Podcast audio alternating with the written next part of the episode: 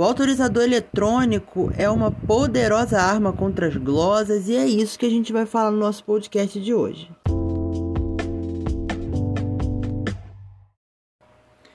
Olá, meu nome é Abner Bosco Neves e no nosso podcast de hoje a gente vai continuar nossa saga contra as glosas e hoje eu vou falar sobre o autorizador eletrônico. Há um tempo atrás eu fiz um vídeo para o nosso canal no YouTube que ele está disponível lá para você assistir sobre o autorizador eletrônico, mas eu trouxe ele aqui para o nosso podcast de hoje para você poder ouvir e entender melhor por que o autorizador eletrônico é tão importante assim no combate às glosas. Hoje eu vou te dar três motivos para você utilizar o autorizador eletrônico e o terceiro motivo é definitivo.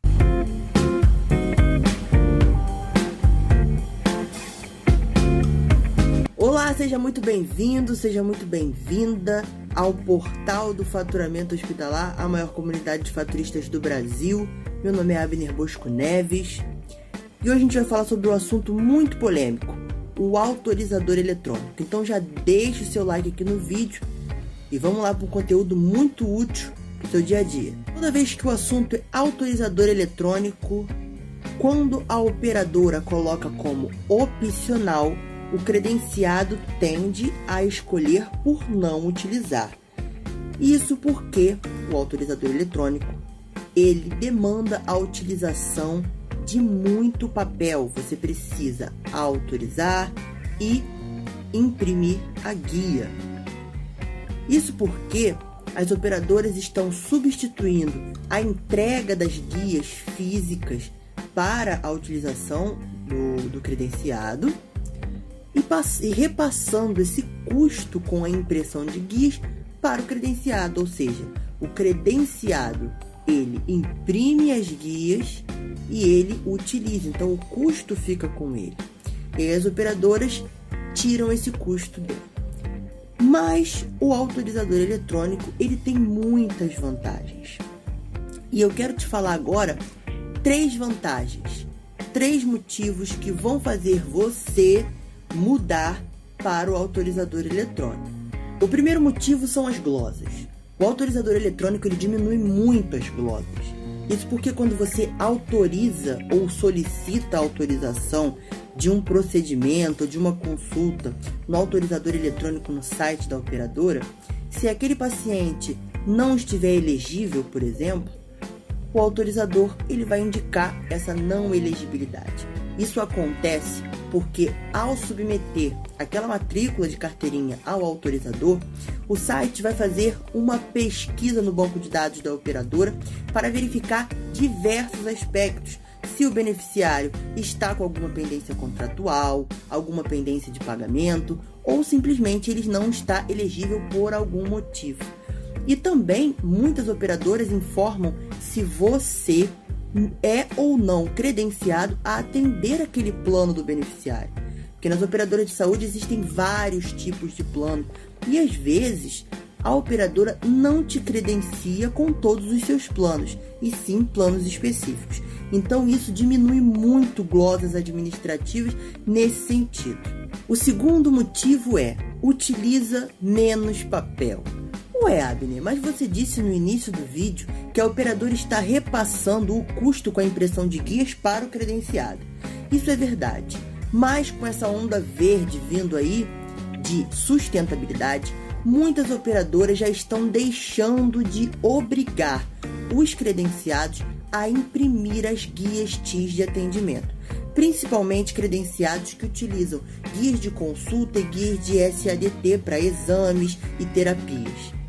Muitas operadoras já estão fazendo autorização eletrônica por token direto no site, ou seja, o paciente chega para o atendimento e, fornece o token gerado pelo aplicativo da operadora. Isso significa que ele não precisa mais assinar aquela guia. O token já é a validação e a assinatura do paciente. Se não precisa assinar, você não precisa imprimir a guia do site. No final do mês, para o fechamento do faturamento, o faturamento vai conferir todas as guias que estão lá, se estão de acordo com as regras da operadora, vai colocar os valores, vai fechar o faturamento e enviar para a operadora. Isso significa que a operadora só vai receber o arquivo eletrônico, não vai mais receber arquivos físicos, as guias físicas. Isso diminui o volume de papel e também diminui o custo do credenciado com a impressão de guias e papéis. Terceiro e último motivo: agiliza o faturamento. É a melhor parte. Isso sim vai te ajudar bastante. Muitos sites de autorizador, quando você autoriza o procedimento, ele já gera uma guia que fica disponível em outro local, em outra aba do site, chamada faturamento. A guia já fica pronta ali com todos os dados que você inseriu na hora do atendimento. E se os valores já estiverem cadastrados no site, a guia já entra lá com os valores. E aí no final do mês, para fechar o faturamento, é só incluir todas as guias no lote, já que elas já estão com valor, fechar o lote e enviar para a operadora. Ou seja, o faturamento não perde mais tempo digitando guia por guia no sistema próprio ou no próprio site da operadora. Quando o atendimento ocorreu, já gerou uma guia e muitas das vezes com valor. Isso agiliza muito o faturamento.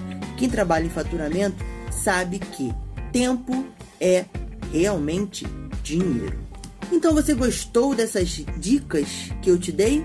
Então se inscreve aqui no canal, ativa o sininho de notificações para não perder nenhum vídeo. Toda semana tem vídeo.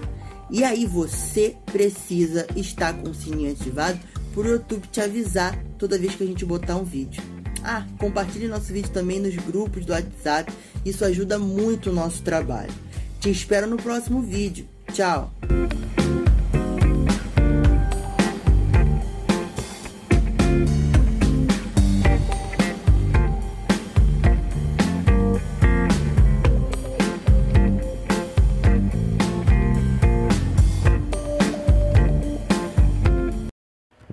Entendeu agora que o autorizador agiliza muito o nosso trabalho e diminui as glosas?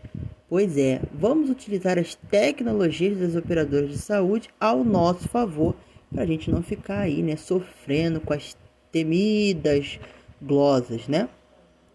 Te espero no próximo podcast. Fica ligado que tem muita novidade vindo por aí e compartilha esse podcast com os amigos nos grupos de faturamento. Até a próxima.